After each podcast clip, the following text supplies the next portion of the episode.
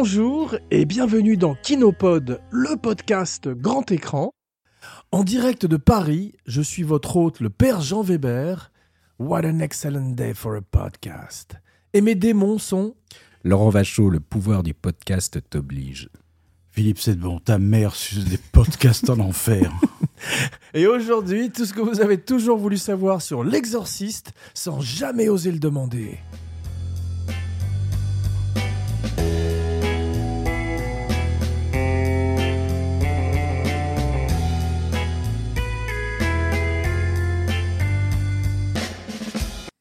Ravi de vous retrouver, mes cinébodies, pour ce voyage sur les rives du Styx et pour parler de ce chef-d'œuvre de l'horreur de 1973, réalisé par William Friedkin. 1973, année dominée au box-office par Les Charlots font l'Espagne, un autre film d'enfer, et Le Grand Blond avec une chaussure noire, Bravo Papa Cette année voit également naître Adrian Brody et s'éteindre le grand Edward G. Robinson, peu de temps après le tournage de son centième film, Soleil Vert, qui se regarde malheureusement aujourd'hui comme un documentaire. Mais laissons sans plus tarder la parole à Philippe, qui donne deux pièces d'or à Charon, le batelier, pour entamer notre traversée du Styx, et raconte en quelques mots le film, le fameux pitch, comme si nous étions un gros producteur belge une fois, dans un ascenseur pour l'enfer, comme dans Angel Art, entre deux étages.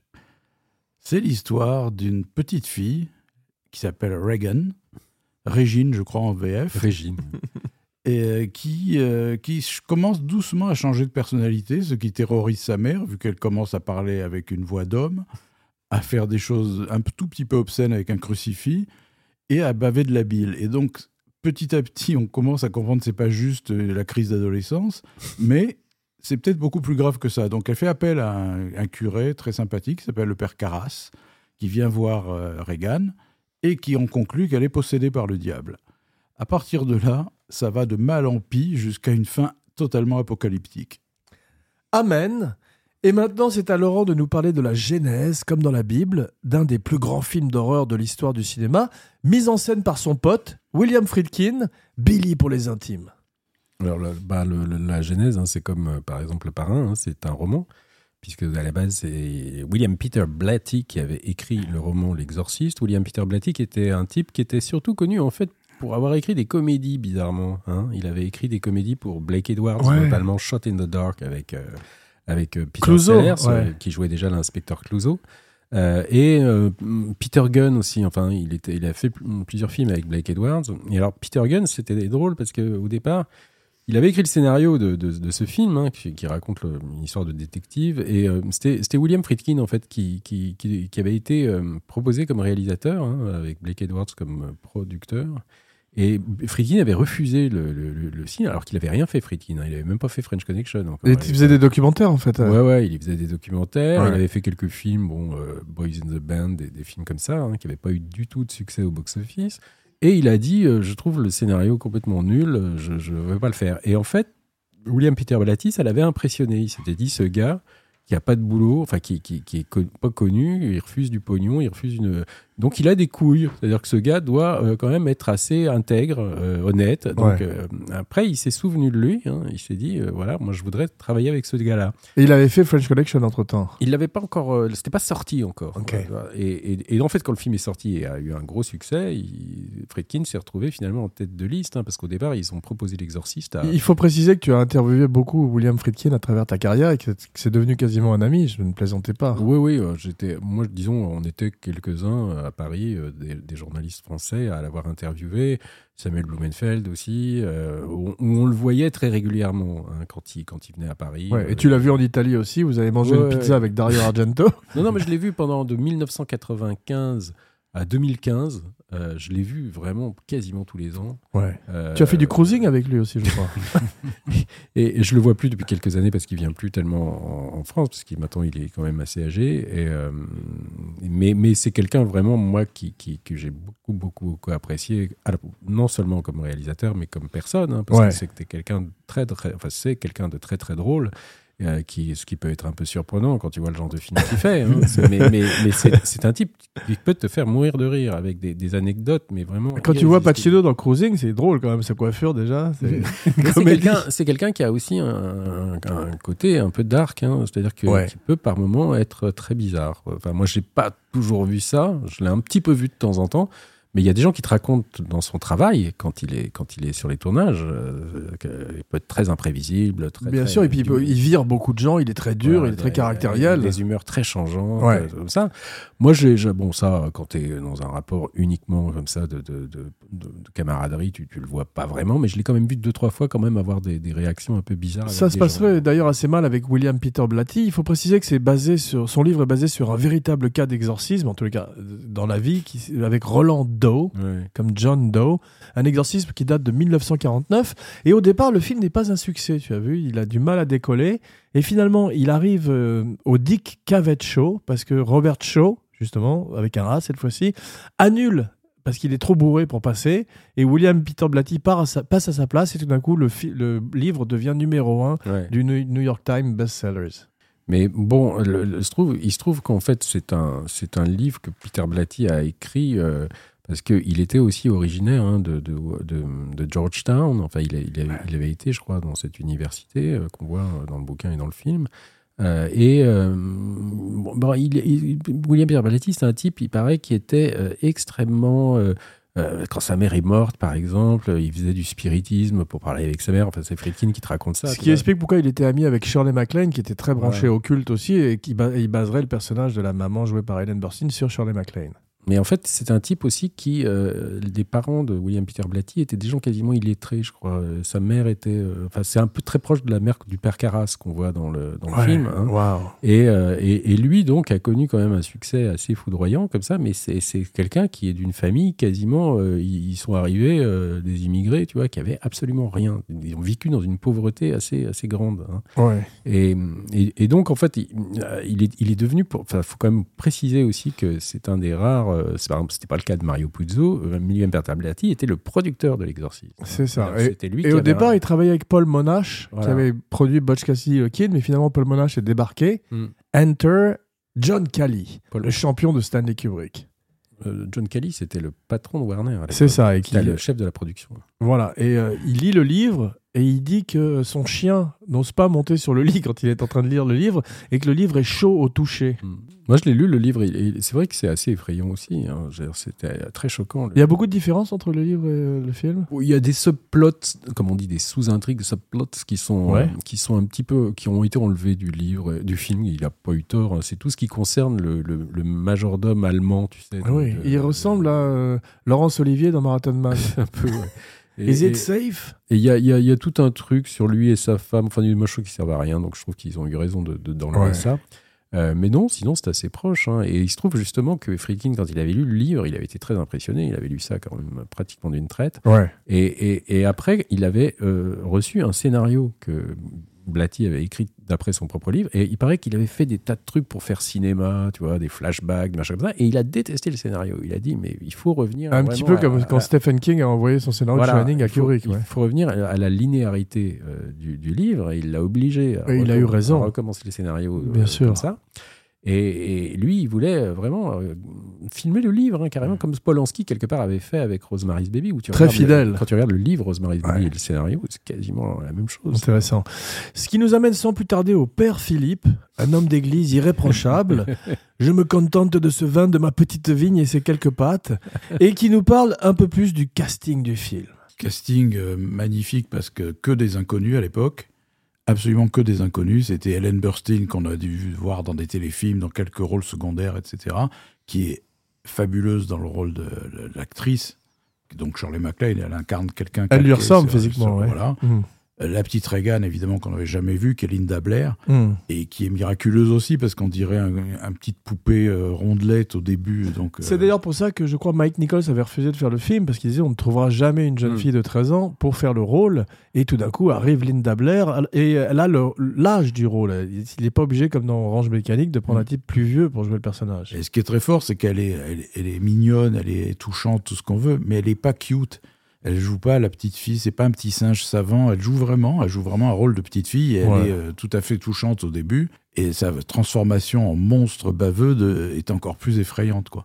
Et, euh, et puis il y a la révélation du film, à mon avis, qui est Jason Miller qui joue le père Carras, qui est extraordinaire parce que lui, il, a- il est mature physiquement. On voit que c'est un type qui a vécu. Il a une vraie gueule. Il est marqué. Il avait rien fait. Enfin, il vient du théâtre, effectivement. Et, c'est auteur. plus facile de s'identifier à des acteurs qu'on ne connaît pas. C'est un parce que, auteur en plus. Voilà, c'est ça. Alors qu'au début, euh, on, avait dit pour, on avait dit des noms comme Paul Newman, Nicholson, donc des stars. Et Ouais. Friedkin, à juste titre, n'en veut pas. On a même parlé de Marlon Brando pour le père Mérine. Oui. Non, Ouais. voilà. Et l'idée géniale, c'est d'avoir pris ce type qui est totalement charismatique et qui est, comme on dit, déjà formé. C'est-à-dire que ça- c'est pas un débutant où on se dit, Ouais. tiens, il se débrouille bien. Il est carrément extraordinaire. Quoi. Puis il a une tête à, la Pacino, ou même parfois Ouais. Stallone quand il fait de Mm. la boxe ou quand Ouais. il court en, en survêtement. Donc, dans cette optique-là d'acteur, euh, et bien bon, il y a Max von Sydow qui est tellement vieilli qu'on le reconnaît à peine. Ouais, Dick Smith qui fait un maquillage de Mm. vieillissement magnifique. Et à mon avis, la seule erreur dans cette optique-là, c'est Lee Jacob, qui est pourtant formidable dans le rôle du flic, Ouais. mais c'est un acteur qu'on identifie instantanément. Ouais, Depuis Sur les quais jusqu'à la série Le Virginien, etc. bien sûr. C'est un Tu sais qu'il a- était pressenti pour jouer Colombo. Oui, Ouais, oui, c'est oui. le premier qui devait jouer Colombo. Et d'ailleurs, dans le film L'Exorciste, il est Colombo. Il est Colombo, Ouais. absolument. Et je crois, il me semble que c'est un des premiers films où il joue sans toupet. C'est-à-dire qu'on voit son crâne chauve. D'habitude, il a un toupet pendant 50 ans, cet acteur. Étonnant. Mais c'est que pour le père, Car- le père Carras, ils ont été à deux doigts de, de le faire avec Stacy Keach. Ouais, il a signé, c'était Parce que. Jason Miller, au départ, Ouais. il voulait pas le faire. Enfin, ça a été compliqué parce qu'il n'était pas acteur vraiment. Le studio. euh, et, et ils avaient euh, quasiment, euh, quasiment fait le deal avec Stacy Je crois qu'ils été obligés de racheter son contrat et de le Ouais, payer quand même pour un rôle qu'il ne jouerait pas d'ailleurs. Comme euh, Ça Bob aurait, Hoskins, ça aurait dans- changé le film. hein. Franchement, parce que moi, Stacy Keach, je sais pas, je trouvais pas que c'était une bonne idée. non, c'est un bon acteur, mais effectivement, Jason Miller, c'est la grande révélation du C'est film. la révélation, d'autant plus qu'il a l'air grec, Mm. parce Ouais. qu'il joue quand même le père Carras. Quand Mm. il va voir sa mère en entendant la Mm, radio grecque, la mère lui parle en grec, C'est bouleversant d'ailleurs ces scènes. Oui, Demi. Demi. Why do you this to me, Demi? Demi. Et il, est prodigieux, Carras, parce qu'il a une profondeur, il a une. Il mélange l'incrédulité. On croit, on croit, sans mauvais jeu de mots, à sa crise de foi. Ouais. Ouais. Ah oui, complètement. Ouais. Et, euh, il a un regard complètement prenant et. euh, Non, non, il est, pour moi, c'est lui la, la, la, la pierre de voûte de, de, de ce film. De cette euh, église. Ouais. ouais, c'est Non, mais ça fait, c'est un peu comme dans Le Parrain, hein, c'est-à-dire c'est des miracles de casting. Ils sont, C'est l'époque mots. où ils, ils prenaient des, des acteurs qui correspondaient aux personnages. Ils cherchaient pas à faire des coups en engageant des vedettes. Quoi. Apparemment, pour le rôle de Chris, donc la mère jouée par Ellen Burstyn, il pense également à Audrey Hepburn, mais qui veut que le film se tourne à Rome, où elle habite à l'époque. donc effectivement, Friedkin. il m'avait raconté que c'était, elle était ok. hein. Ah ouais, elle voulait faire, c'est ça. Elle, elle voulait pas venir euh, aux États-Unis. Exactement. On parle de Anne Bancroft, mais elle, est, elle est enceinte de, et il faut attendre 9 mois. Qui aurait été très bien. Qui aurait été très bien, mais Friedkin veut absolument de- pas attendre 9 mois. C'était à cause de Miracle en Alabama où il y avait la, la relation avec la jeune sourde aussi. Ça faisait un peu. C'est ça. Et puis Jane Fonda, Shirley MacLaine, qui est considérée. il m'avait raconté, Jane Fonda, il lui avait demandé, elle avait dit I don't want to, to be in this capitalist- capitalistic shit. Ouais, C'était Hanoi Jane Voilà, à l'époque. ouais. ouais. Incroyable, mais Helen Burstyn appelle directement Friedkin. Elle se bat pour le rôle et elle dit Je suis destinée à jouer le rôle. Pareil que Jason Miller, qui se met pour son audition à réciter la messe et dit C'est moi. Je- le personnage de Carras, c'est moi. J'ai eu la même, les mêmes problèmes avec la foi que Carras. Jason Miller, le c'est le, père de Jason Patrick. C'est ça, qui Euh, jouerait dans les mm, Lost Boys. mm. Exactement. Mais le studio ne veut pas de, de Ellen Burstyn. Et je crois que le patron du studio dit Over my dead body. Et Je préfère mourir que d'engager Mm, cette mm. femme. Et Friedkin se battrait pour elle parce que, un petit peu comme dans French Connection, il sait qu'en prenant des entre guillemets des gens qu'on ne connaît pas véritablement, on croit beaucoup plus à l'histoire que si on voyait Anne Bancroft ou Jane Mm. Fonda en particulier. Bien sûr, bien sûr. Et c'est ça la- aussi la force du film, c'est que comme Re- Reagan, comme sa mère, sont des vraies personnes. Ouais.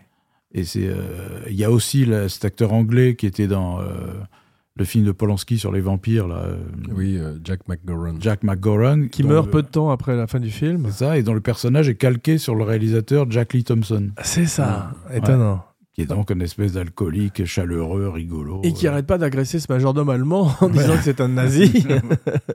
Janet Lee, psychose, ne veut pas que Jamie Lee Curtis auditionne.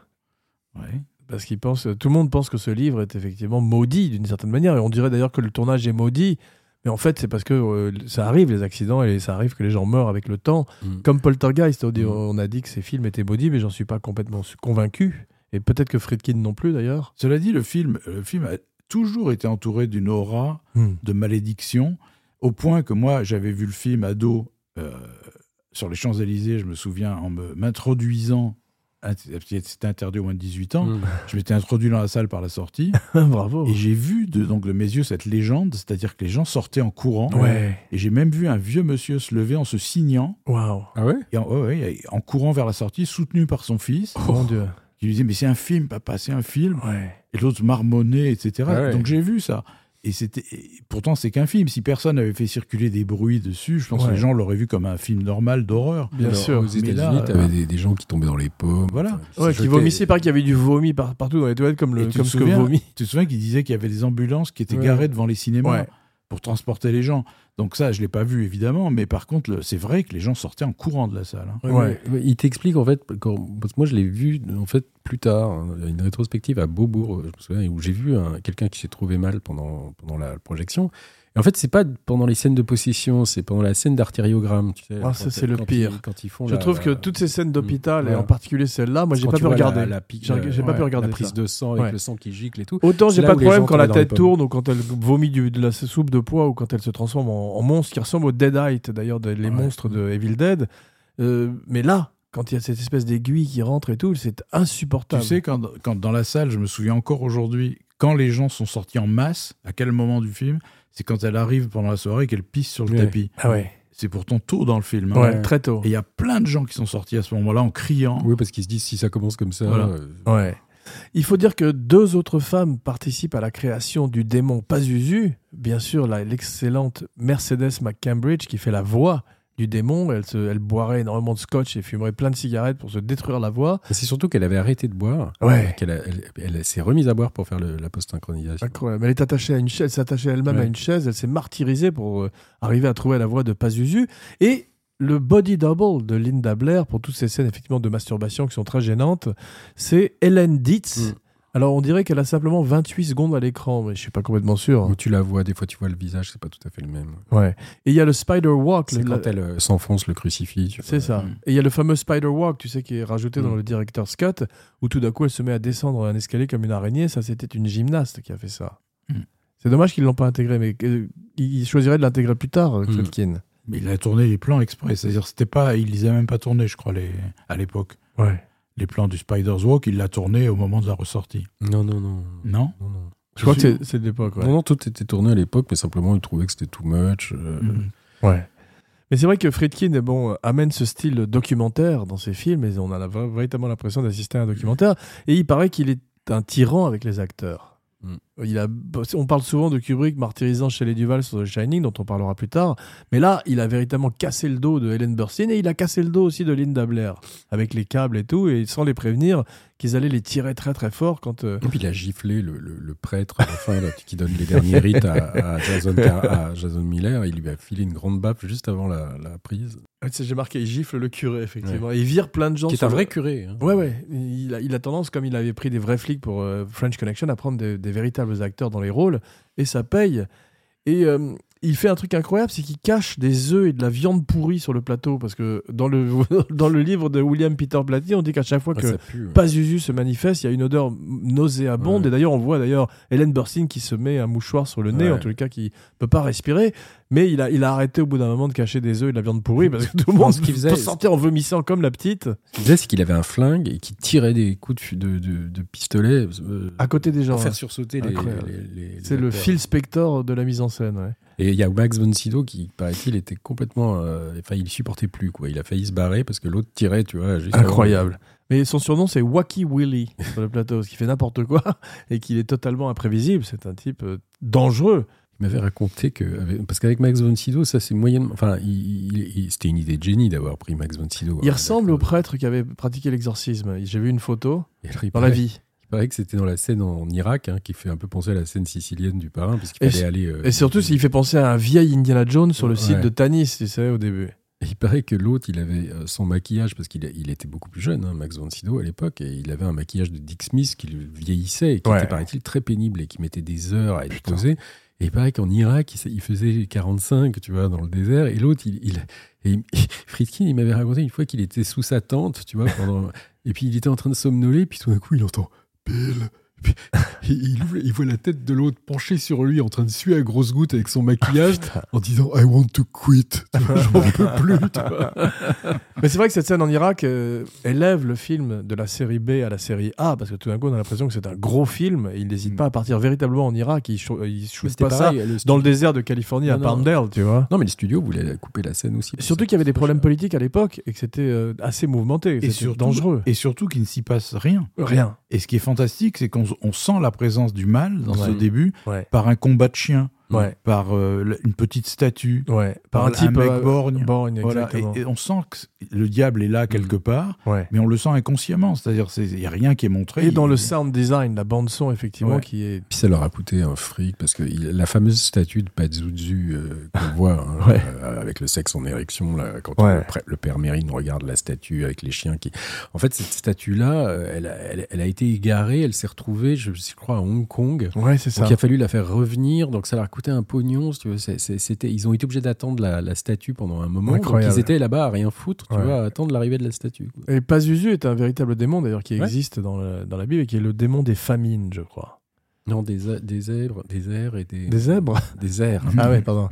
Ouais, c'est ça, mais on, on verrait d'ailleurs que dans l'excellent des ailes. quoi. Ouais, dans l'excellent Exorciste 2 de John Borman, c'est Pazuzu contre Kokumo, tu te rappelles avec euh, le avec James Earl Jones qui se transforme en, sautre- en grosse sauterelle. C'est Non, mais ça, t'as des- et, qui des- vo- et qui vomit une panthère. Un film euh, vraiment très intéressant dont on parlera peut-être un jour. Mais dans, dans le Friedkin, dans les tortures qu'il fait aux acteurs, c'est qu'au moment où la petite vomit sur le père Carras, il lui dit T'inquiète pas, ça va arriver juste sur ta poitrine. Alors que là, il se prend un énorme jet de vomi en plein visage. Et La on- soupe de poire. Ah, c'est ça, et on a un peu l'équivalent que quand Vé- Véronica Cartwright était aspergée de sang au moment de la naissance du chestburster. Et ce sont ces scènes. euh, Parce qu'il y a un gars qui s'appelait. Marcel Vercouter, qui était en fait le gars qui, qui animait la poupée, euh, enfin la, la fausse Linda Blair, parce qu'il y, a une- il y a une espèce de poupée, hein, Ouais. moment, quand il y a la tête qui tourne et tout ça. Et c'était lui aussi avec deux autres types qui actionnaient le, le lit, tu sais, euh, parce que toute Mm. la, la chambre de Linda Blair. tout est fait en effet pratique sur le, le Quasiment plateau. toute la, toute la maison est faite en studio. hein, Ouais. quasiment. Ils avaient reconstruit toute la maison sur deux étages. Et tu avais des, dans, derrière les murs, tu avais des mecs avec des tirettes, tu vois, qui faisaient euh, bouger. euh, Il y a un système hydraulique qui faisait que le lit bougeait, quoi. Ouais. Tout ça est fait à la main. Ce qui est incroyable, c'est qu'il euh, ré- réfrigère les plateaux. Ouais. Tu vois véritablement de la buée la qui sort de la bouche. Alors effectivement, ça se réchauffait très rapidement au bout de trois minutes de tournage à cause des spots. Ouais, ouais. Mais c'est, euh, tu vois, dans Shining, ils n'ont pas du tout de buée qui sort de la bouche. Alors non, que, parce que Shining, il t'explique qu'il faisait il super chaud dans le Ah, c'est ça, exactement. C'est pour ça que le, le plateau a pris feu d'ailleurs. Mais euh, cette réfrigération des sets, des sets, des sexes, des sets, Mm. ça coûte une fortune. On verrait que Carpenter le ferait pour The Thing. Et également Tarantino, qui s'inspire énormément de la chose, le ferait pour Eightful Eight. Mm, mm. Huit Et- salopards. Et Batman Returns, Ouais. où ils avaient réfrigéré un énorme, je l'avais vu moi Mm. de l'extérieur. Pour les pingouins. Pour les pingouins. Ah ouais. Là, c'était immense le- ce qu'ils avaient fait. Ah, quoi, quoi, quoi, quoi, quoi. C'est ça. Je me souviens de cette réplique. C'était Burgess Meredith qui faisait ça dans la série télé. Mais effectivement, on comprend que Paul Newman, qui a été pressenti, n'est pas accepté de faire un film pareil où tu te fais euh, torturer dans les mains d'un metteur en scène qui est totalement en liberté. Et euh, comme je disais, tous les effets sont faits sur le plateau, pas de numérique, pas de fond vert, donc ça donne une véracité au truc qui est incroyable. Et la poupée qu'il crée pour Reagan, qui a cette tête qui tourne à 360 degrés, fait très peur et, et très réaliste. Mm. Les gens croyaient que c'était la vraie sur le plateau. Il paraît que l'autre l'a baladé dans sa bagnole, si tu veux. et que- au feu rouge, tu avais des gens qui. Friedkin vois, qui Non, euh, Mar- Marcel Vercouter. Ah, c'est tu ça. Il l'avait, il l'avait installé pour la- l'amener au studio. Il l'avait foutu dans le siège passager. et il paraît qu'au au, feu rouge, tu as des gens qui avaient vu la gamine et qui s'étaient mis à hurler. tu vois. Mais ça rappelle ce que fait Alfred Hitchcock quand il cachait Mother, tu sais, le, le- le Mhm. cadavre de Mother partout dans, les roules, dans la roulotte de Janet Lee. À chaque fois qu'elle arrivait de- pour, faire, pour se faire maquiller, elle, était, elle tombait sur Mother. il appelait ça le test du décibel. Si elle criait, ça veut dire que c'était bien. Quoi. Mais je voudrais tirer un coup de chapeau à Owen Roseman, le chef opérateur quand même, qui dit qu'il a eu énormément de mal à éclairer le film, comme on peut l'imaginer, qui est un film très sombre aussi, d'ombre et de Ouais, mais lumière. pas, ils ont pas fait tellement un éclairage euh, gothique, tu vois. Où, Ouais. euh, tu regardes, l'éclairage est plutôt réaliste hein, dans, dans, C'est vrai. dans la maison. ouais. Il ferait également euh, des films qu'on aime beaucoup comme French Connection, Network, Tootsie. Donc c'est un des grands chefs opérateurs de l'histoire du cinéma. le film, le budget du film est de 12 millions de dollars et en rapporterait 112. Donc c'est effectivement un véritable blockbuster. C'est un film énorme. C'est- que qu'on voit autour des cinémas. Et euh, effectivement, les gens s'évanouissent, comme tu dis, en voyant le film. C'est une aura de, de terreur et de mort autour de ce film. Il faut voir que la religion, quand même, aux États-Unis, c'est un truc euh, qui. est- Enfin, nous, on ne peut pas vraiment prendre la mesure de ce que c'est là-bas, parce que tu as des. Dans tous les États du, du Bible Belt, tu vois, enfin, de voir des trucs comme ça, ça pouvait complètement les traumatiser. Et il y Ouais. avait surtout, il t'expliquait aussi que. Il y avait une population noire euh, qui était extrêmement croyante Oui. euh, et qui allait voir ça en masse, tu vois, et c'était eux aussi qui. qui, qui, qui On dit que c'est le film qui a tué la Black Exploitation. Parce qu'effectivement, il y avait beaucoup de films qui étaient faits pour un public africain-américain et qui tout d'un coup, euh, on- ils se sont rendus compte qu'ils allaient voir des films avec Voilà. des blancs et Mm. tout d'un coup, il n'y a plus. D'ailleurs, il y a une version de Black Exploitation de l'Exorciste qui s'appelle Abby. Et comme ils ont fait une version, euh, ils ont fait Blackula aussi, tu te rappelles Mhm. Et puis Dr. Jerry, Dr. euh, Jekyll et Mr. Hyde, dont je me rappelle pas le titre, mais c'était très en- Nutty, Nutty Professor. non non la version Black Exploitation. Ah, la, la version. Ouais. Donc on parlait des scènes scientifiques, tu sais, qui sont extrêmement euh, inconfortables, extrêmement gênantes, beaucoup plus que les scènes de possession. Et quand elle va voir tous ces médecins, ce qui est terrible, c'est qu'elle sont, elle est totalement impuissante. Tous ces tests ne servent à rien. Et il y a une scène qui est formidable, c'est quand elle est dans cette salle et que tout le- elle a une douzaine de médecins autour d'eux qui sont tous comme des cons à essayer de lui, lui vendre n'importe quoi. Et ça m'a fait penser à la scène de Clarice Starling quand elle est ent- entourée par tous ces flics, Mm. tu sais, dans le, dans le, Mm. Mais de toute façon, dans, dans Le silence des agneaux, quand tu vois tous les dialogues de Claros Sterling et de Lecter, ça fait vraiment penser à- au père Carras et à Reagan. Enfin, quand Ouais. ils- même avec le tiroir qui s'ouvre, tu sais, dans, dans le- le- enfin, une scène de l'exorciste, tu vois le tiroir. Est-ce que tu peux faire ouvrir ce tiroir comme ça quand il demande au démon Ouais. Et dans Le silence des agneaux, tu vois, quand elle a les cheveux mouillés euh, devant la cellule, à un moment, à cause de la pluie, pof, t'as le tiroir qui s'ouvre et t'as une serviette à l'intérieur. Et Ouais. C'est vraiment, et il parle de manière un peu comme un démon aussi. euh, Absolument. Hopkins. On a cette fameuse scène où il y a marqué Help me sur son, Ouais. sur son estomac. Là, ça rappelle Freddy Krueger Mm. aussi. Et ça fait très très peur. Et euh, des images subliminales, Mm. qui, mm, avec Pazuzu, tu vois, qui. Alors ça, il s'est inspiré d'un film japonais qui s'appelle Onibaba. Ouais, avec Les un masque. Euh, Ouais. a pour le masque de, pour le, le visage de Pazuzu, il s'est inspiré de ce film. ja- Et comme les images subliminales sont interdites, normalement au cinéma, c'est William Peter Blatty a dit Mais c'est pas subliminal puisque vous l'avez vu. Mm. Donc c'est vrai que c'est dès l'instant où on le voit, ça C'est toute cette époque, si tu dis, où même Polanski il avait fait ça aussi dans, dans la fin de Rosemary's Baby, où on voyait les yeux du démon, tu sais, qui apparaissaient comme ça. Ouais. C'était pas subliminal, mais il y, avait, où on, il y a plein de gens pensaient avoir vu les yeux du bébé Ouais. euh, au moment où elle regarde. Dans Alors la- que c'était un acteur qui jouait le diable. alors que c'était un flashback en fait d'une image qui est dans le rêve. hein, C'est ça. On voit les yeux du diable. C'est ça. Mais il y a quatre mois de mixage sonore. Effectivement, le film vit beaucoup par le son, comme souvent les grands films. Ouais, puis il a engagé un mec, euh, un Mexicain, Ouais. pour faire le, les- le bruitage. Un gars qui avait fait un film avec Jodorowsky qui s'appelait La montagne sacrée. Ouais.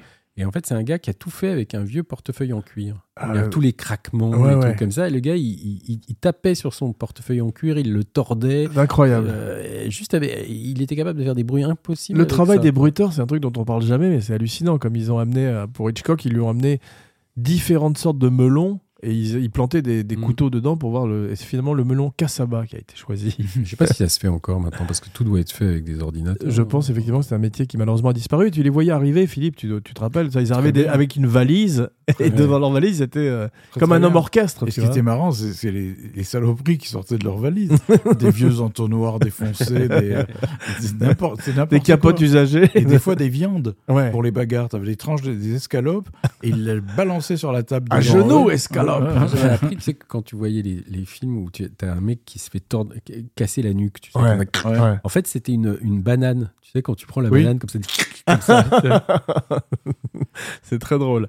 Au départ, Lalo Schifrin, le grand Lalo Schifrin, fait un score qui ne serait pas retenu par Friedkin, qui choisit euh, de prendre, comme dans Shining, du Penderecki, tu as vu Non, mais il a d'abord, il est allé voir d'abord Bernard Herrmann euh, en Angleterre. tu Ouais. vois, euh, et, et alors, la- la- alors, lui, il t'explique quand même ça de manière extrêmement en te disant que l'autre l'a pris À propos de haut, psychose, tout ouais. ça, et Mm. qu'il a, a un peu. euh, et, et, et- et Herman lui racontait dans l'autre sens que Friedkin était très prétentieux et était venu le voir en lui disant Est-ce que vous pouvez me faire euh, euh, une musique meilleure que celle que vous avez faite pour Citizen Kane d'Orson Welles? Et, et Herman lui aurait dit Oui, mais pour ça, il aurait fallu que vous fassiez un meilleur film que Citizen Kane. Et l'autre, ça lui a pas plu. Ça du tout. commence bien. ouais. Mais donc, il rejette le score de la Lochifrine un petit peu comme Kubrick, à propos, avait, je- avait rejeté le mais score Herman, de 2001. Herman n'avait pas, avait pas euh, composé de, de, de Ah, ça. Il avait que- juste dit je veux, je veux enregistrer dans une église euh, parce qu'il y a que là que ça peut se faire. Donc il, il lui a dit vous voulez mettre de la musique d'église dans l'exorciste?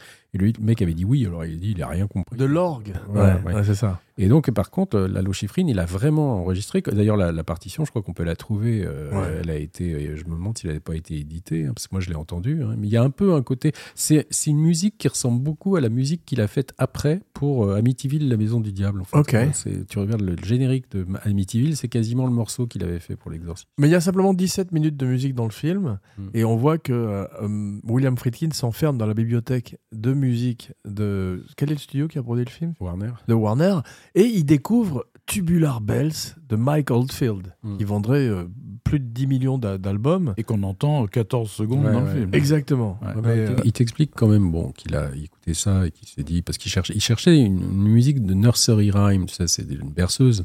Je pense qu'il y avait l'influence de Rosemary's Baby. hein, de- Magnifique. Avec la musique de Coméda, là, qui faisait un peu. La la Voilà. la la la la la Et la en fait, il a trouvé la Tubular la Bells la et la. il t'explique que ça a été un, un- un succès de disque énorme, hein, puisque ça a fait la carrière de Michael Field et qu'il Ouais. n'a jamais reçu un mot de Michael Field, il l'a jamais rencontré, le mec lui a jamais dit merci. Waouh.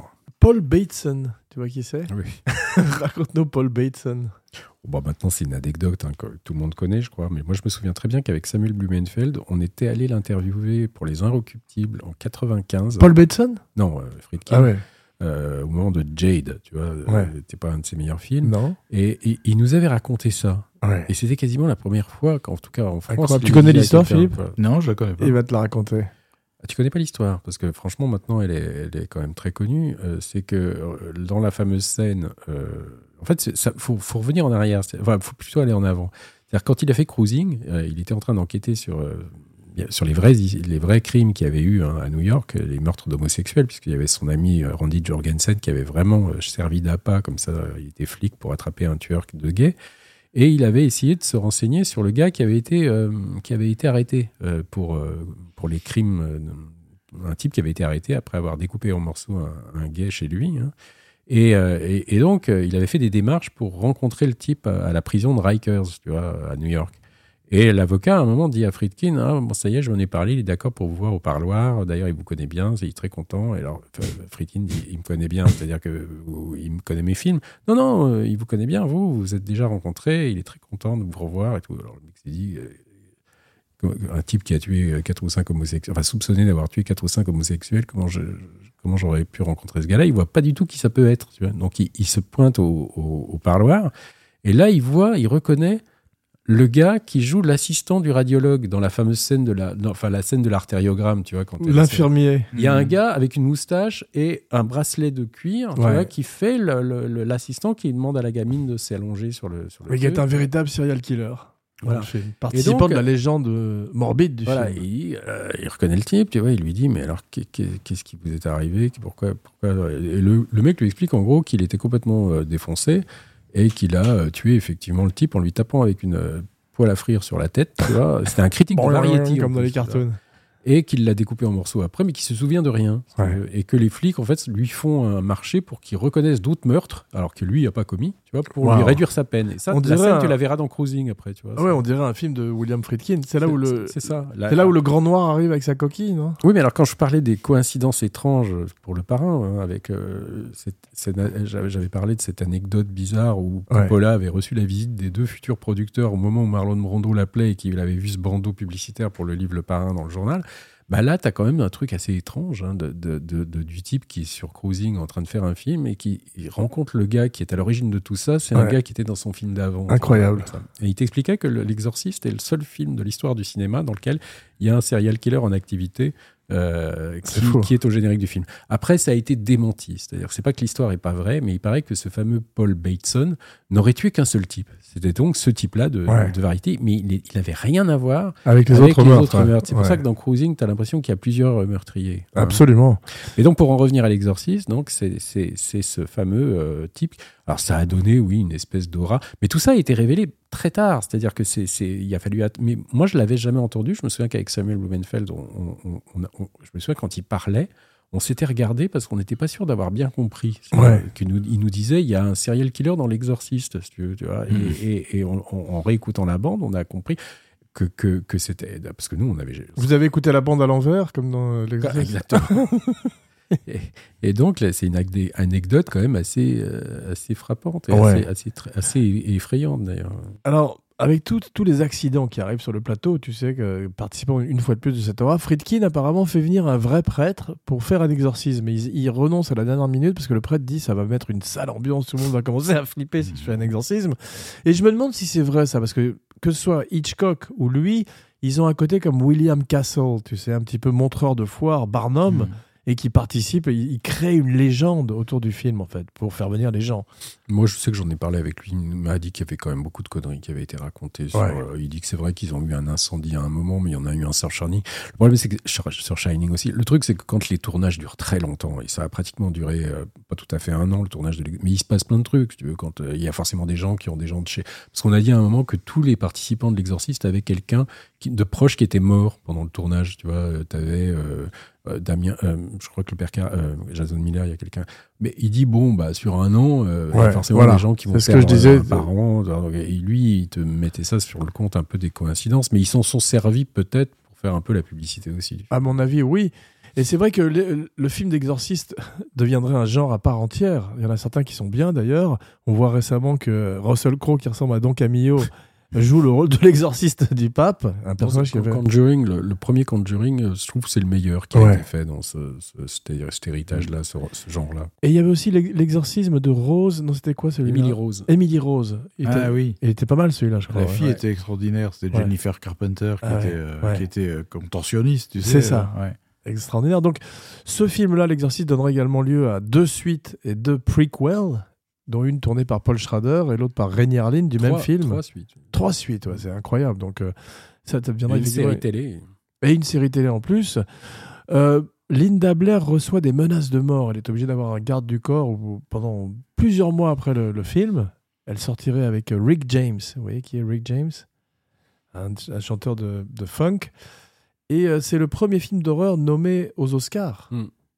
On verra après que euh, Anthony, Anthony Hopkins gagnerait pour Hannibal Lecter, mais c'est un genre que Friedkin sort un petit peu du ghetto. Alors, il se trouve qu'il il était, il était pas content du tout parce qu'il était quasi sûr de gagner à nouveau l'Oscar, hein, Ouais. le succès commercial du film, parce que c'est souvent des, des, des films commerciaux qui gagnent. Ouais.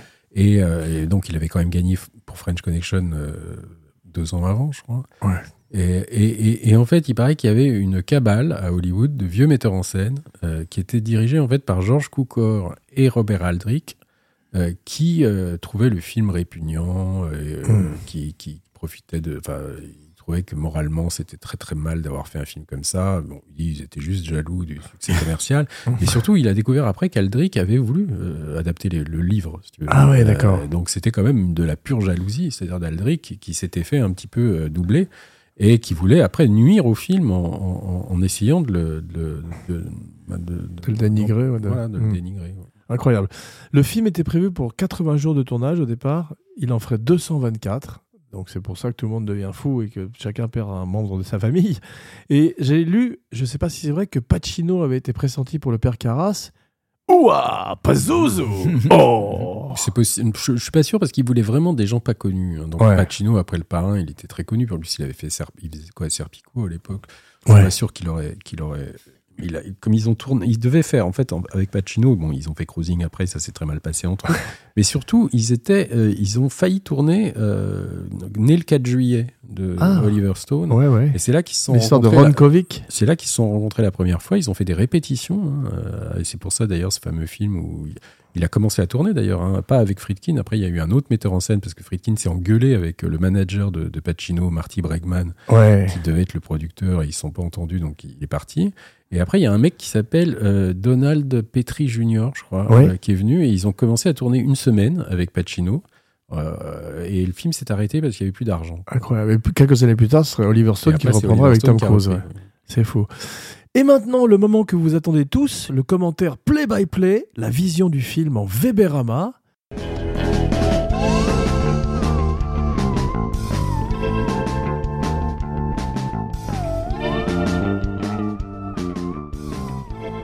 Alors tout d'abord le titre alternatif, qu'est-ce qu'on a fait au bon Dieu? Et le film fait quand même deux heures, une. C'est du lourd. Et euh, j'ai payé 3,99$ pour le voir. Donc je compte sur Laurent pour demander à Friedkin de me rembourser si T'as pas, pas de Blu-ray? Non, non, je n'ai aucune copie physique de rien, Ah bon? malheureusement. ouais. Mais euh, Parce que là, on est cette année, c'est le, euh, le 50e anniversaire. Donc, je pense qu'ils vont encore faire. une- ah Il y a eu je sais pas combien d'éditions vidéo de l'Exorciste où ils te rajoutent des, des versions que vous n'avez jamais vues, tu sais. Et je, je suis sûr qu'ils vont en sortir une cette année. Sûrement. Mais il y a, le film démarre en noir et blanc et on a ce soleil qui d'un Mm. coup prend la, devient Avec la, rouge. avec la voix du muezzin. Ouais, c'est ça. C'est toujours et la même chose. C'est toujours un muezzin quand on est dans un pays euh, arabe. Le démon vient d'Irak. Ouais. Mais euh, ce qui est étonnant, c'est que euh, il voulait en fait un, lever de soleil, Friedkin. Et il n'a pas pu le filmer. Il a juste ce plan de, avec de, de magnifiques soleils dans le désert. Et c'est son monteur qui a l'idée de passer du noir au blanc à la couleur, qui simule d'une certaine manière un lever de soleil. Et c'est assez beau. Surtout la maison, si tu veux, qu'ils ont, la maison de à Georgetown, là, de Prospect, euh, sur Prospect Street, et avec à côté des escaliers, là, ils t'expliquaient que pour la, bon, ils ont mis longtemps à chercher la maison, et, et- et en fait, ils ont, ils ont construit une avancée, si tu veux, ils ont rajouté une aile en fait à la maison qui n'existait Ouais. pas, pour qu'il y ait cette fameuse fenêtre de la chambre qui soit près des marches, Mm. tu vois, parce que dans le scénario, ils avaient besoin que le prêtre à la fin se, se jette par la fenêtre et tombe sur l'escalier, et dans la vraie maison, c'était beaucoup trop loin, tu vois, donc ils ont Ouais. rajouté une avancée comme ça. Euh, donc ils ont modifié la maison.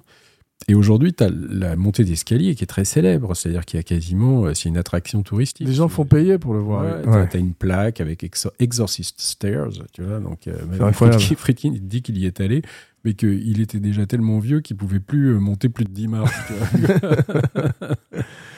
Mais le film, à la manière de- de- des anciens films d'horreur, entre guillemets, met beaucoup de temps à démarrer. Mm. C'est le slow burn dont je parlais pour Alien, alors que maintenant, on, démarre systématiquement par une scène choc et ça lâche pas.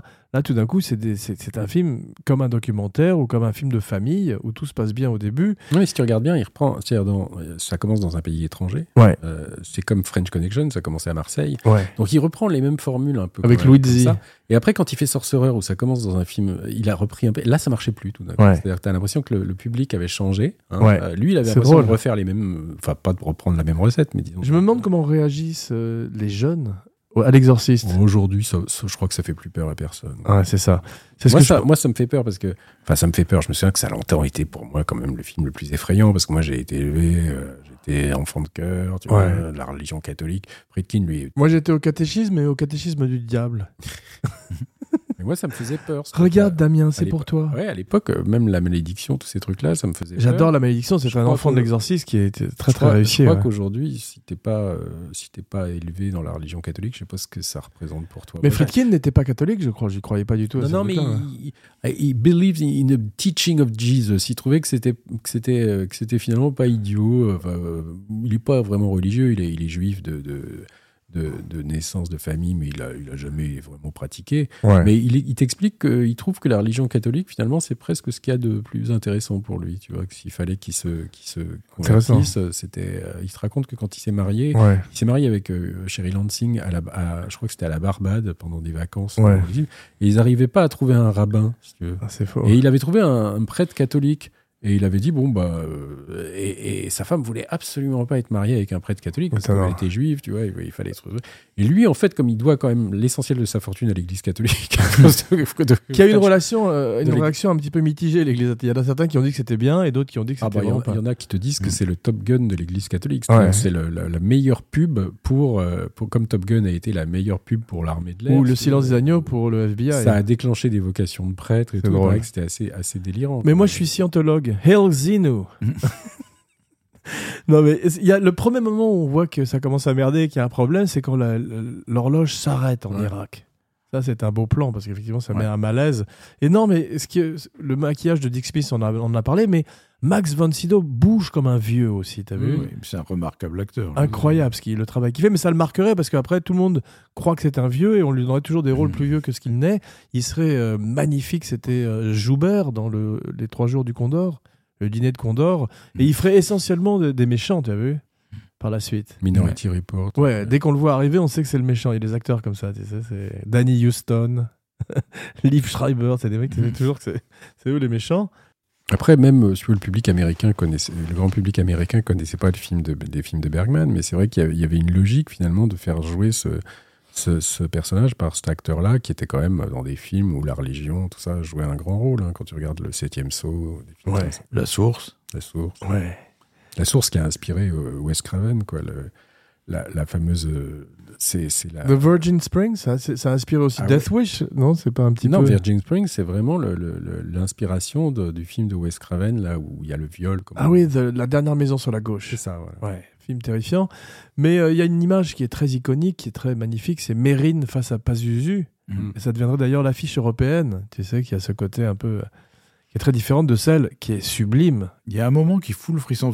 En revoyant le film, je me suis rendu compte qu'en fait, ce qui, ce qui me plaît pas dans le film aujourd'hui, c'est les scènes d'horreur. Ouais. Ça ne m'intéresse pas. Elles sont un peu ridicules par rapport aux souvenirs qu'on en a. Par contre, tout le reste, tout ce qui amène aux scènes d'horreur, tout ce qui amène, ce qui fait monter le suspense, c'est Ouais. terrifiant. Hmm. Et vraiment, c'est. euh, Il y a des scènes absolument prodigieuses. Et, je- et moi, ce qui m'a filé le frisson cette fois, et il en faut quand même, parce qu'on en a vu des trucs horribles Ouais. depuis, Ouais. c'est le moment où il écoute la, la- la bande à l'envers Ouais. et qu'on entend Mary. C'est vachement bien. ça. Il t'explique, je sais pas si c'est vrai, hein, parce que moi, dans, autant j'a- j'adore Friedkin, mais je suis pas toujours sûr de, de l'authenticité de tout ce qu'il dit, parce qu'il aime bien. euh, il t'explique qu'il y a des vrais dans ces scènes-là, là, quand on entend, ils ont mis les vrais, euh, parce que soi-disant le, le jeune garçon là, de- d'Ophéo, Rolando il avait, il y a eu des enregistrements de son exorcisme, et il t'explique qu'il s'était procuré les bandes et qu'il avait euh, injecté des vrais morceaux de l'exorcisme. Mais tu te rappelles, à l'époque, on disait Moi, que si, tu écoutais euh, du Led Zeppelin, je sais plus quel album à l'envers, tu avais tout d'un coup des messages démoniques, et c'est en plein dans ce qu'on appelle en Amérique la satanique panique. Et effectivement, tout, tout, tout, tout est mis sur Satan à ce moment-là. C'est comme Manson avec Helter Skelter. Exactement. C'est exactement la même chose. Il n'a pas fait carrière, Jason Miller, d'une certaine manière, après ça. Non, il, il a joué un autre, un autre rôle principal qui s'appelait The Nickel Ride, où il jouait un espèce de type bizarre, un entremetteur avec des gangsters, etc. Où il était très très bien dedans. hein. Ah, waouh. Il était très bien. Il a, fait, il a repris le rôle de Caras dans L'Exorciste 3, Hmm. mais de manière ridicule. Et, euh, et euh, je sais pas si on l'a, non, on l'a pas beaucoup vu. On l'a revu dans un film, euh, The Men's Club ou quelque chose comme ça. Je crois qu'il était très alcoolique aussi, et puis euh, euh, c'était pas un acteur à la base. ouais. c'est un auteur. Un auteur de Je théâtre. me ouais. s'il a pas réalisé un film aussi. J'avais oublié que le film se passait, euh, en tout cas, démarrait à la période de Halloween. Tu Mm. sais, on voit les citrouilles et tout, et ça fait penser au film de Carpenter, en fait. Ouais. Alors, il y a ce fameux plan, tu sais, où on voit à un moment quand euh, Hélène Burstyn euh, rentre chez elle à pied depuis le tournage, et où on entend cette fameuse musique de, de Michael Field. En fait, tu as un plan sur. On voit des religieuses qui Oui. passent avec Ouais. leurs, leurs vêtements qui, qui sont dans le. Flottent le au vent, le vent ouais. qui souffle. Ouais. Et il t'explique que ça, c'est un plan qu'il a piqué au corbeau de Clouseau. Wow, Que tu c'est vois, vrai, à un moment, il y a- vrai. il y a- C'est il y a- beau. Il voit une religieuse qui est suivie comme ça, où tu vois le même. euh, Extraordinaire. parce que Clouseau est vraiment un, un- Bon, il a fait Sorcerer, qui est le remake du, du Salaire de la peur, mais il t'explique que Clouseau, pour lui, c'est un- une de ses plus grandes influences. quoi. Ouais, magnifique. Mais c'est beau d'ailleurs ce plan des bonnes sœurs Mm. dans l'exorcisme parce que c'est prémonitoire. Ouais. C'est un truc qui va lui arriver bientôt. Elle va avoir besoin de ces gens. et, euh, Exactement. Et on découvre le, le père Carras dans le métro. T'as vu, il y a c'est Friedkin, c'est un peu sa signature. J'avais l'impression, je m'attendais à voir Popeye courir derrière Charnier. Mais il t'explique qu'il a filmé Caras. euh, à chaque fois, euh, tu le vois avec un, un mouvement ascendant, c'est-à-dire tu le vois monter des escaliers, tu le vois Mm. arriver, euh, quand tu vois, il, il filme un talus et tu vois sa tête qui apparaît, c'est-à-dire qu'il est en train de monter le talus, pour montrer qu'il y a une élévation du personnage. Comme Et ça. encore, encore un morceau qui file le frisson, je trouve, c'est le cauchemar de Caras. Ouais, ouais. Quand tu as la médaillon qui tombe au ralenti. C'est magnifiquement un- fait. Un Quand- chien, quand- un chien qui Quand sa mère sort du métro aussi. Ouais, ouais. Ah non, c'est super. Et puis, euh, cette, cette petite vieille, Dimi, cette, cette- elle, est, elle magnifique. Why did you this to me? Ouais, elle, est boule- elle est bouleversante, cette, cette actrice. Il hein. s'appelle Damien Caras, je me demande si ça n'a pas influencé la Je crois The que oui. Après. tu vois. J'y ai pensé aussi. Et t'as vu qu'elle est toute petite sur le lit. Ils ont dû Mm. lui mettre un lit géant Ouais. parce qu'elle a l'air que- d'un enfant dessus. Ouais, elle est c'est- petite. C'est triste. Tous les passages avec la maman sont terribles. Alors en ça, particulier. c'est vraiment, c'est Blatty avec sa mère, parce que Blatty avait un lien avec sa mère, Ouais. il paraît qu'il était mais vraiment. Mother? genre, quand sa mère est morte, il paraît qu'il est tombé en dépression. Il s'est faisait- habillé comme elle Il après. faisait du spiritisme pour rentrer en contact avec elle. Et Friedkin avait été très proche de sa mère aussi, qui était infirmière et qui est morte, en fait, je crois, bien avant l'exorcisme. Mais le passage le plus terrifiant, et je pense que peut-être il a utilisé des gens qui avaient vraiment des problèmes mentaux, c'est quand on visite la vieille dame grecque dans cet asile, tu Oui. sais, qu'il y a un côté tout d'un coup vol au-dessus de coucou, mais avec des femmes. Et c'est terrifiant, ça. Mm. Et euh, le film a un côté, comme je dis souvent, upstairs, downstairs. Tu sais, des, des, des, des drames britanniques où on, on, Mm. on est avec les Parce que Cara, c'est un homme qui vient d'un milieu défavorisé. On voit dans son Mm. appartement, il habite chez les Blues Brothers. Alors que elle, McNeil, est une star de cinéma. Et ça, ram- ça amène quelque chose en plus, ce côté star de cinéma. C'est rare qu'une star de cinéma. On a l'impression qu'elle est. Tu as vu, elle traite ses, ses serviteurs, elle est très, très autoritaire. Mm. Et on a l'impression que rien ne peut arriver à cette bonne femme qui a tout et, qui, qui- commande. Et là, tout d'un coup, boum la Son scène où monde elle- bascule. La scène où elle rencontre Caras sur le pont, tu sais. Ouais. Ce qui est génial, c'est qu'elle a, elle a des lunettes noires énormes qui lui cachent le visage. Et c'est pour deux raisons. C'est une, parce qu'elle a des nions partout. Ouais. Et deux, c'est qu'elle veut pas être reconnue. Ouais. Et ça, c'est fantastique. comme Incroyable. idée, tu vois? Mais il y a un truc aussi, c'est que avec Rosemary's Baby dont tu parlais, ce film crée d'une certaine manière ce qu'on appelle en Amérique aujourd'hui le elevated horror, l'horreur élevée Mm. qu'on voit avec des films comme Midsommar ou The Witch, tu sais. Et c'est vrai que c'est plus du tout ces séries B qu'on avait avant, mais des films avec une belle lumière, avec euh, des acteurs euh, confirmés Non, et un des- budget conséquent. Oui, et puis des, des recettes en- qui considérables parce que que ce Absolument. soit Rosemary's Baby ou celui-là. Ouais. ça- Mais moi, j'ai jamais vu L'Exorciste comme un film d'horreur, en fait. Ouais. Tu vois, c'est un drame psychologique avec le, le- le fantastique qui s'insinue de plus en plus. Ouais. Mais lui, il t'en parle comme ça. Il te dit qu'il Ouais. avait- il a jamais eu l'impression qu'il faisait un film d'horreur. Voilà, là- Il, te dit que c'est un film sur euh, le mystère de la foi. Ouais. Enfin, oui, je sais sur la si- famille aussi Mm. et, et un truc qui, se- qui est très très étonnant les influences de l'exorciste c'est on le, on le verrait dans toute toi Phi- Philippe t'es comme moi un grand fan de films d'horreur le Ouija board Mm. C'est Oui. la première fois qu'on voit ce Ouija board qui te permet d'avoir une- un contact avec l'au-delà et quand elle parle de Capitaine Howdy Mm. c'est Freddy Krueger c'est tous ces monstres c'est le Mm. Babadook qu'on retrouverait et elle fait même des, des dessins qui font peur et ça c'est tu sais Philippe un classique du film d'horreur à chaque fois on entre Ouais, dans la chambre de l'enfant et il y a des dessins terrifiants mm. Et moi, les plans que je trouve euh, effrayants, mais ça, c'est la force de la réalisation et du montage. Le- moi, je sais que les plans qui m'ont fait vraiment peur, outre ceux que je viens de citer, c'est les plans où les mains s'approchent des, des poignées de porte, tu Ouais, sais, et commencent ouais. à tourner la poignée de porte. ouais Ça fout les jetons là. euh, après, quand elle ouvre et qu'il y a des trucs qui volent partout, ça fait pas peur. C'est mais faut- juste avant, quoi. Exactement. Il faut, il faut préciser aussi que l'Amérique est en plein tourment à l'époque entre le Vietnam, le Watergate. C'est Ouais. vrai que on ressent ce malaise et euh, le, le démon est un homme. Tu vois ce que je veux dire d'une certaine Mm. manière. Non, mais c'est l'Amérique post-Manson aussi, hein, quand même, avec euh, les. les, les, les- les- ils, ils ont toujours aimé. Enfin, les, États-Unis, tu as à la fois euh, des crimes extrêmement sexuels, machin, et puis un mélange de religion. Enfin, il y a toujours eu ce mélange entre la, la religion, le crime sexuel. Et ce film-là, quand même, il y a une obscénité mélangée avec de la religion. C'est vois, vrai. donc je pense que ça choquait vachement les D'ailleurs, est-ce que le, le nom Pazuzu est prononcé? C'est dans le 2 qu'il est prononcé. Peut-être dans le 2, il y a Kokumo aussi. Il y a, il y a Ouais. Richard Burton, ivre-mort, qui erre dans, les, dans le souk en disant pas Vous you know Kokumo? Vous connaissez Je Kokumo pense pas qu'on en parle dans le film. Non, je crois pas euh, qu'il soit cité dans l'exorciste Pazuzu. Ouais. Mais elle est pas très sympathique, je trouve, euh, le personnage d'Hélène Burstyn, la mère. Non, pas du tout. Ouais, elle est quasiment un petit peu antipathique. Et ces bruits qu'on entend au départ dans le grenier font Oui. très peur. Pazuzu est là. Le Il est dans, choc, il est dans c'est la chocs. place. En fait, c'est des chocs, Voilà. Des, des coups. Et En fait, Exactement. aujourd'hui, il, enfin, il paraît qu'ils vont faire un remake ou qu'ils ont- ils l'ont quasiment déjà fini là, mais il- on t'explique absolument pas pour comment ce diable, enfin ce démon se retrouve dans cette maison de Washington. Ouais. T'as pas aujourd'hui, sinon. C'est ça qui est beau, c'est le profane et le sacré. que plus, Ils ouais. auraient ramené une relique, tu vois. Ouais. Là, il n'y a aucune explication scénaristique. C'est-à-dire, on passe directement de, de l'Irak à cette maison de Georgetown et on Ouais. saura jamais pourquoi il y a eu ce démon C'est dans ça. cette maison. D'ailleurs, Quand- il y a, tu sais, les bruits que- dont on parle, là, Ouais. les chocs dans Ouais. le grenier, etc. Ça rappelle énormément ceux de la maison du diable. Tu sais, quand le démon tape sur la porte, Ouais, ouais. ça rappelle vraiment ça. hein. Bien sûr. Et puis, il y a un autre tru- truc qu'on retrouve beaucoup dans les films d'horreur, c'est cette trappe qui mène au grenier. Oui. Qui est toujours terrifiante quand on ouvre cette trappe, on ne sait pas comment. euh, Non, ce qui va se passer. partie, si tu veux, là, quand même, le film est une espèce de métaphore de, de, de la puberté. C'est-à-dire que Ouais. tu te dis là, le changement du corps de la petite fille. Ouais. hein, Carrie joue là-dessus aussi. Ce qu'on retrouve aussi, euh, d'horreur, d'horreur de la sexualité. Ce qu'on retrouve dans les griffes de la nuit aussi. Le sang menstruel, tout ça, c'est l'idée comme ça que le corps change. euh, Ouais. Il y a une, il y a, alors je me souviens qu'on avait, j'avais parlé avec lui du, du, du fait que le, le père en fait est absent dans, dans la famille de l'exorciste. C'est-à-dire quand tu vois la, la, la gamine, Ouais.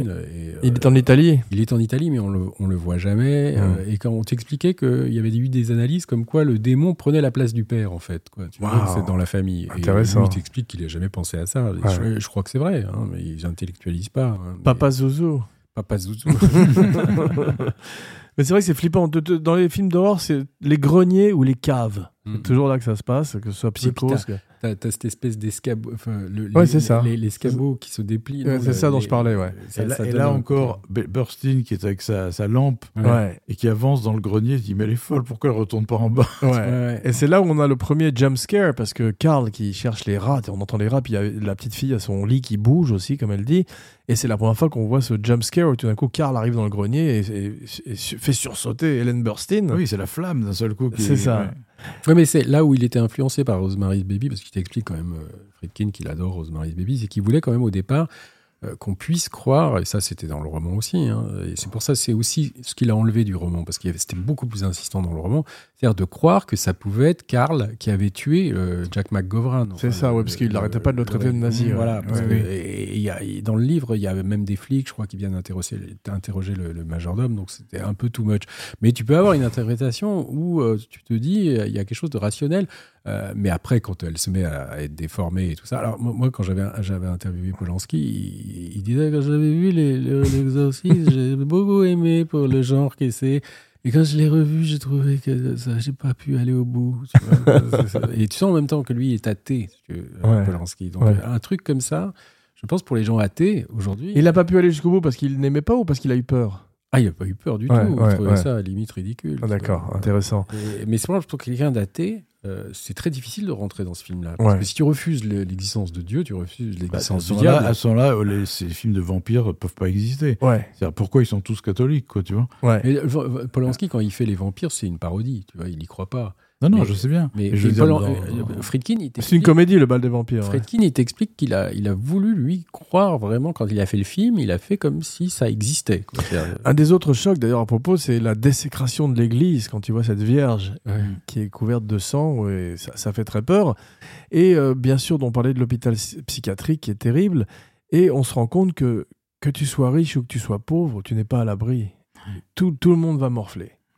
Ça, Ouais. c'est très très bien foutu. Et en fait, l'exorcisme, c'est euh, quand tu vois les médecins qui disent on a tout essayé, on comprend pas. Est-ce que vous avez euh, entendu parler d'un exorcisme? C'est ça qui est drôle dans le film, hein. c'est-à-dire c'est tous ces scientifiques extrêmement avancés, machin, Mm. qui finalement en viennent à avoir recours à une pratique du Moyen Âge, tu vois, pour essayer de soigner. Mais en fait, il t'explique que l'exorcisme, Friedkin, lui, c'est pas qu'il y croit, mais c'est que normalement même les médecins euh, n'y croient pas, mais c'est qu'ils se disent que l'autosuggestion, c'est-à-dire que le, le malade qui se croit possédé, Hmm. quand on, le cérémonial de l'exorcisme peut lui faire tout d'un coup euh, croire que, tu vois, c'est Ouais. pas parce qu'on croit tout d'un coup, euh, les médecins ne croient pas aux forces sataniques, c'est qu'ils se disent que pour soigner ça, comme il n'y a pas d'autre moyen, que cette théâtralisation, euh, ce, ce côté, euh, ces côtés théâtral de l'exorcisme, ça peut finalement convaincre le malade, tu vois, qui, Ouais. qui, qui, qui va être libéré. Ah, C'est très possible. Mais tu, tu parlais de cette scène où euh, elle pisse dans le salon qui est terrifiante parce que c'est le premier signe de possession. Mm. Et c'est là où elle dit à l'astronaute You're gonna die up there. Mm. Tu vas mourir dans l'espace. Je crois qu'il meurt d'ailleurs dans, dans le livre. Dans le livre, oui. oui. Ouais, on le voit pas dans le film. Et là, les médecins commencent à arriver, elle prend des pilules, elle voit des psys, etc. Et ça ne sert absolument à rien. Et il y a un des docteurs, c'est ça, j'aime beaucoup dans les années 70, les docteurs fument. Ouais. Mm. C'est vrai. Puis il te filme la- la- les, les machines de, un peu comme des engins un peu terrifiants, tu sais, là, le, quand elle, le scanner. Enfin, tu vois, Exactement, mais c'est médiéval, tu as vu. En, en plus, il y a un bruit clac, clac, clac, tout le temps qui participe de la terreur. Il y a une grande finesse dans l'évolution du maquillage de Reagan, parce Mm. que dans les scènes d'hôpital, elle commence à être marquée. Mm. Tu as vu, elle a des, il en maquillé foncé autour de la bouche, autour des yeux. qu'en fait, c'était parce qu'elle se, elle se, elle s'automutilait elle-même, quoi. Mm. Bien sûr, mais elle, euh, elle euh, commence, on commence à lui donner des drogues, la thorazine, la ritaline. Ça sonne comme des noms de démons aussi terrifiants que Pazuzu, en fait. Mm. Mais la, la ritaline, c'est un, un médicament qui a provoqué des dégâts après. hein, Bah, que- je crois qu'on le donnait aux enfants qui Ouais. avaient des problèmes d'at- d'attention, de, des déficits d'attention. Mais t'en as qui se sont foutus par la fenêtre. En Amérique, ça. ouais, ouais, c'est terrible. Euh, je suis content que le docteur euh, prenne un pain dans la gueule, t'as vu? Oui. Je suis du côté de Pazuzu à ce moment-là. Ça m'a fait plaisir. Elle se met un foulard de- autour de la tête, Chris, tu as vu, elle ressemble Mm. à une nonne. C'est-à-dire qu'elle elle qui n'est pas croyante se rapproche de plus en plus, euh, presque de façon subjective, de la, de la religion. Sa relation avec euh, Jason Miller est formidable, je trouve. Ouais, Et avec très peu de mots, ouais, tu sens qu'elle elle lui donne le bébé parce qu'elle elle y arrive plus. ouais. Et elle, elle est prête à croire à tout et elle, est- elle lui donne tout. Quoi. Elle lui donne sa fille, en fait. Ouais. Parce que le sujet, en fait, hein, c'est c'est l'histoire d'un prêtre qui perd sa foi. hein, parce Ouais. qu'au départ, on voit quand même que c'est un prêtre qui est en fait un psy hein, pour prêtre. C'est-à-dire que tu vois bien que c'est lui qu'on vient voir quand tout d'un coup, euh, au départ, là, quand elle voit les fameuses religieuses, elle Ouais. voit aussi le père Carras avec Mm. un, un- un prêtre qui vient le voir pour lui dire euh, je, je- je me sens un imposteur, machin, Mm, en disant mm, que c'est lui qui. qui C'est très bien fait, ça, d'ailleurs. Mais c'est un peu l'histoire du père Carras, le film. Hein. C'est comment ce gars, finalement. euh, bah, euh, Tu as lu le livre? Ouais. Je me- Est-ce qu'on explique pourquoi ce démon choisit Reagan, cette petite Non, fille non, non. tu- enfin, Il y, a, il y a dans la version euh, intégrale qu'il a refaite après en 2000, il y a un dialogue entre euh, Mérine et Carras. Tu sais, il y a une pause pendant l'exorcisme où ils sont assis dans l'escalier, comme Ouais. ça, il y a une conversation entre eux. Ouais. Et euh, il, il il y, a, il y a Carras qui dit Mais pourquoi elle? Pourquoi euh, Ah oui, c'est ça, Et, et- ouais. et- et Mérine dit c'est pour que nous, nous, nous puissions. euh, il y, a, il y a tout un truc pour, pour dire, pour nous faire douter, tu vois, de, de, de l'existence de Dieu. en fait. Mais donc, euh, toutes ces scènes avec les psys sont formidables parce que euh, ils parlent quasiment de- d'amis imaginaires, comme Tony dans Mm, The mm. Shining. Sauf que ça, c'est un ennemi imaginaire. Mm. Et elle broie les couilles du psy aussi. ça, c'est très bien. Et euh, la scène de l'automutilation avec le crucifix, c'est quand même encore aujourd'hui un truc assez, assez ah, costaud, terrifiant, hein. terrifiant. Et quand Lee Jacob entre dans, en On jeu, tu vois, il dit à Karas, You look like a boxer. Et effectivement, il ressemble à Stallone dans Rocky.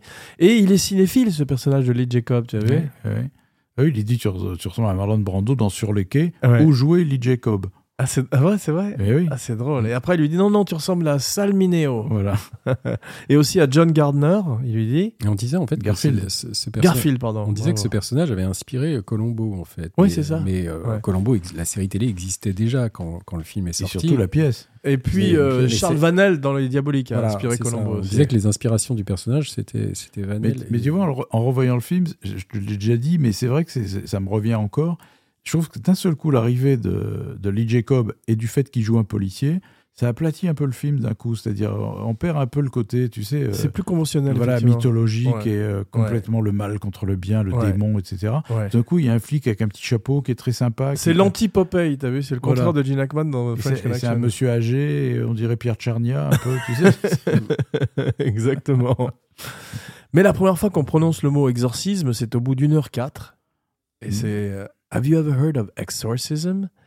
Et en, fait, elle dit, y a- elle- et là, c'est là qu'elle dit Witch Doctor? Tu sais, elle, elle est complètement. Mais d'ailleurs, c'était un sorcier. C'était c'était pas évident parce que je pense qu'il y a pas à l'époque, il y a beaucoup de gens qui ne devaient pas savoir ce que ça voulait dire. quoi, parce que. C'est des gens qui soient pas. euh, Même dans le titre, effectivement. Ouais. Donc d'a- d'appeler, euh, bon, le livre était connu, donc c'est ça qui avait fait connaître le, le titre, hein, mais c'était quand même pas. euh, et et, euh, on m'avait raconté que quand euh, John Borman avait été euh, engagé pour faire les, les hérétiques, la suite, euh, il avait euh, voulu rencontrer Friedkin, et donc il y avait eu un déjeuner d'organiser entre Friedkin, Borman, et Borman était marié à- avec une femme à l'époque qui était, je crois, allemande, et qui parlait, enfin de la mère de ses enfants, donc, et qui parlait pas bien anglais. tu vois. Mm.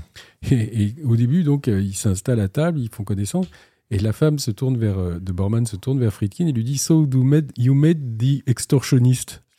Ça, ça avait pas bien euh, lancé la conversation. mais mais l'exorc- quand on disait pas avant ce film, on disait pas je vais exorciser Non, mes Ouais, démons. Ouais, euh, c'est vrai. On disait pas ça. Non, Ça commencerait avec le film, Ça, ouais. ça a popularisé ce, ce nom. hein. Et puis Ouais. alors bon, et après, il y a cette, cette image iconique de l'affiche, hein, quand même. Il faut dire un mot de cette affiche où un peu comme l'affiche du dîner de con. Qui hein. est Tu inspiré d'un tableau, tu vois- je tu crois. vois François Perrin, avec sa- François Pignon avec son, cartable. Mais c'est inspiré d'un tableau. Owen Roseman a eu beaucoup de mal à éclairer ce prêtre qui arrive, Mérine, qui arrive pour la première fois dans la maison avec ce lampadaire. C'est... Mm. Moi, j'avais la- l'affiche dans ma chambre aussi.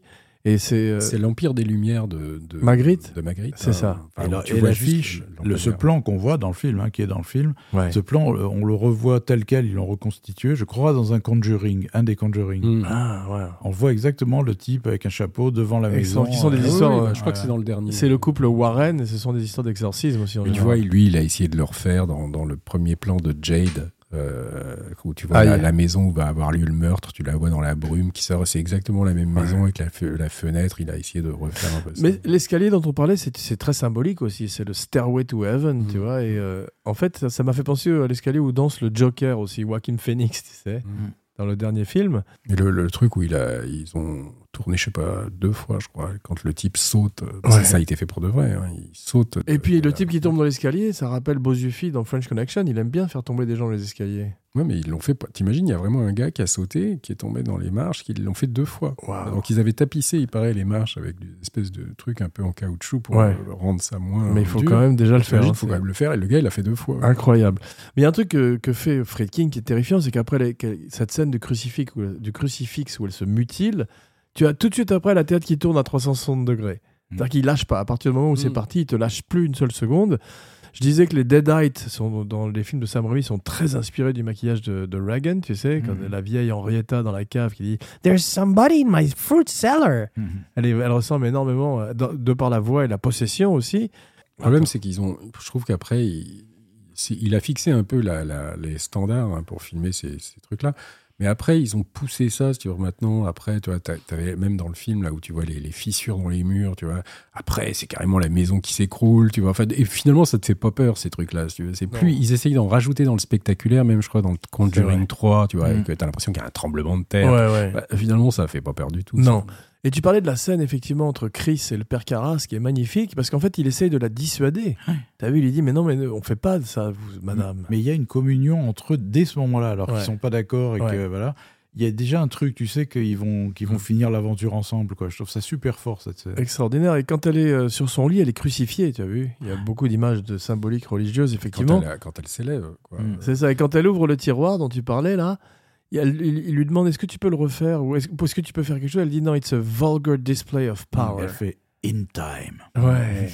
Et ce vulgar display of power, c'est le titre, un- le titre d'un grand album de Pantera, un album de heavy metal. Friedkin, quand tu lui demandes ses références, il te dit Ordette de Dreyer. Bon, moi, j'ai vu Ordette, c'est quand même pas évident hein, de, Ouais. de- de voir la- la- la- le rapport avec l'exorciste en dehors du côté religieux, parce que c'est quand même. Ça n'a rien, rien à voir. C'est absolument pas spectaculaire, Ordette. Ouais. Mais Carras a l'air possédé, il a l'air hanté lui aussi. Ouais, hein, hanté, pendant, ouais, pendant tout le film. Et, par, et par le remords de Ouais. la mort de sa mère, Ouais. Mm. et par la perte de sa foi. Il joue très très très bien. Il a ses démons, effectivement. Il a son propre Pazuzu. Il y a une scène qui fait peur, c'est avec la gamine euh, maquillée, euh, parce que c'est en fait quand euh, Caras rentre dans la chambre où, et découvre euh, Mérine mort. Ouais. hein, et tu la vois, elle, elle est comme Spoiler ça, et puis elle, elle- elle rigole après. Ah oui, tu vois, elle ricane, et elle ça, ça fait, ça- là, C'est très malsain, Ça ouais. très très dérangeant. Ouais, tu as raison. Et euh, dans les références à Psychose, il y a effectivement l'escalier de la maison, Mm. qui ressemble beaucoup à l'escalier du- Ouais. de, de là où habite Madame Bates. Et à un moment, il y a une ombre qui passe à la fenêtre aussi, comme Mother. Mm.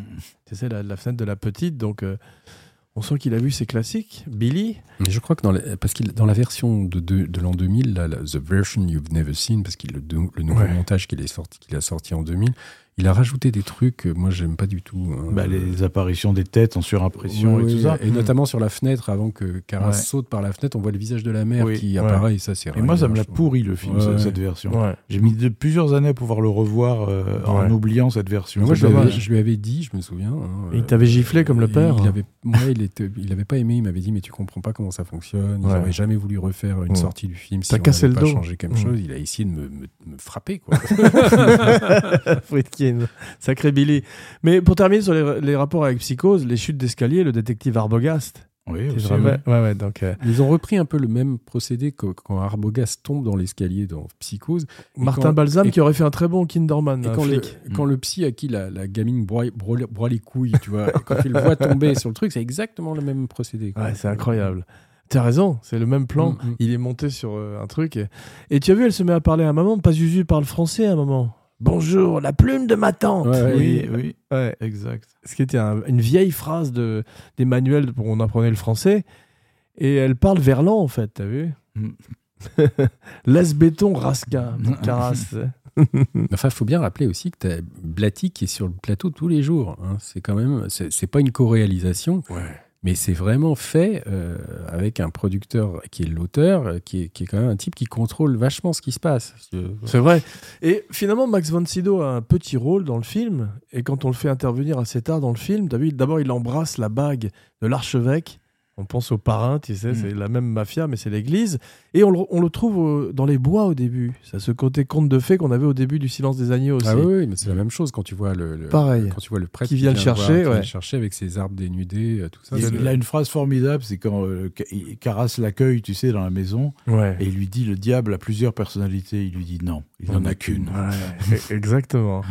Oui, ça, ça- ça a dû être très pénible quand même pour la petite, tous, ces- tous les maquillages et en particulier les, les lentilles de contact.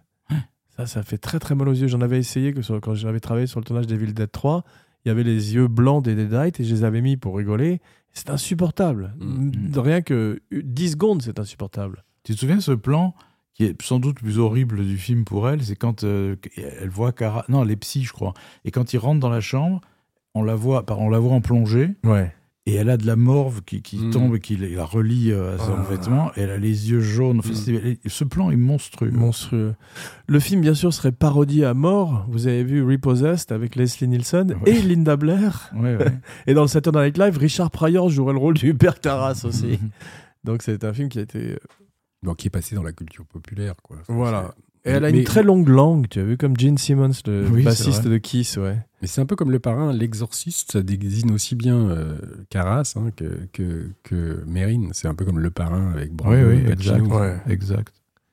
Et tu as vu, les montants du lit sont été enveloppés par des draps, ils ressemblent à des fantômes. Mm. Donc ça participe de l'horreur. Et puis bien sûr, cette scène de Dimmy, what did you do this to me? D'ailleurs, la scène de la chambre, quand les deux s'enferment, tu sais, et Mm. commencent l'exorcisme à proprement parler, Ouais. on dirait qu'on est en enfer. Mm. C'est-à-dire qu'on- On se rend même plus compte qu'on est dans une chambre, dans une maison. euh, tu vois, on est en enfer. quoi. Ouais. Et à la fin, Carras tabasse littéralement Linda. T'as vu, il se Ouais. jette sur elle, il la roue de coups pour être possédé et s'est éjecté lui-même de la fenêtre, Et se suicider. d'ailleurs, ce qui est très beau, c'est quand euh, après, euh, Pazuzu lui rentre dans le corps et il se jette par la fenêtre. Quand on revoit Linda Blair la fois d'après, Ouais. elle a des échymoses sur la figure, Mm, mm. mais c'est ceux- les coups de Carras. Ouais, Mm. C'est pas les stigmates de ce que lui a fait le diable, Exactement. c'est les coups de Carras. Ouais. Et maintenant que celui qui a encore quelque chose à dire sur le film le dise ou qu'il se taise à tout jamais. Amen. Je préfère pas. Il y a là juste la musique, un peu. hein, on a parlé de old film, mais il y a effectivement plein de morceaux classiques hein, Ouais. qui ont été. Donc, il y a Penderecki, qui est ce, compositeur polonais que Qu'on trouve dans le que- Shining, que ouais. Kubrick a utilisé dans Shining après. Ouais. T'as Anton Ve- Verbern, je crois. euh, Weber. Webern. Non. Verbern. Verbern. Euh, t'as t'as beaucoup de. de t'as Hans Werner Henze. Euh, que Alain Resnais après a utilisé dans L'amour à mort et alors ce qui a une petite parenthèse c'est que Alain Resnais et euh, William Friedkin étaient très copains en Wow. fait hein, se connaissaient bien hein, sur, parce que la femme d'Alain Resnais euh, qui à l'époque était la fille d'André Malraux Florence Malraux a été son témoin pour, à son mariage avec Jeanne Moreau Wow. et donc ils se Qu'il sont a beaucoup- rencontré sur le tournage de Monty Walsh. voilà, ils se sont beaucoup fréquentés, euh, à René et Friedkin. Et euh, il t'explique aussi que, tu vois, Ellen Burstyn a joué dans Providence d'Alain René aussi. hein, Oui, c'est- un film euh, que drôle. René a fait plus tard. Donc ils se sont beaucoup. euh, Fréquenté. et notamment, il parlait de musique. Parce que Friedkin, après, a fait des mi- mises en scène d'opéra. Il est très connaisseur de musique classique. hein. Et, et- et c'est lui qui a commencé donc à, à mettre des morceaux classiques dans les films d'horreur. Étonnant. Il y a un gars qui s'appelle Jack Nietzsche. Ouais.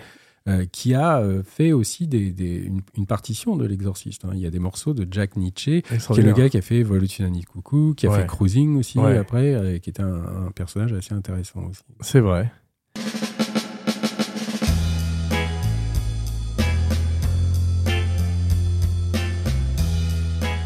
Bien, merci mes cinébuddies pour ce voyage infernal dans les tréfonds de la foi. Vous me direz deux AV et trois pater. On se retrouve très vite pour un nouveau podcast grand écran. En attendant, n'oubliez pas de liker, de partager, de commenter, de follower et de vous abonner partout où vous écoutez Kinopod. Et maintenant, voici venu l'heure de dire vos noms et vos phrases signatures, la fameuse catchphrase. Alors on va chaud, bonjour chez vous. Philippe Sedbon, Fouard. Parfait, je fus Jean Weber pour Kinopod, pas Zuzu, pas pris. Et maintenant, espérons que ce podcast ne soit pas maudit comme le film, à tout hasard. Mes bien chers frères, mes bien chères sœurs, reprenez avec moi tous en cœur. Ne faites pas de boogie woogie avant les prières du soir. Boogie woogie, boogie woogie.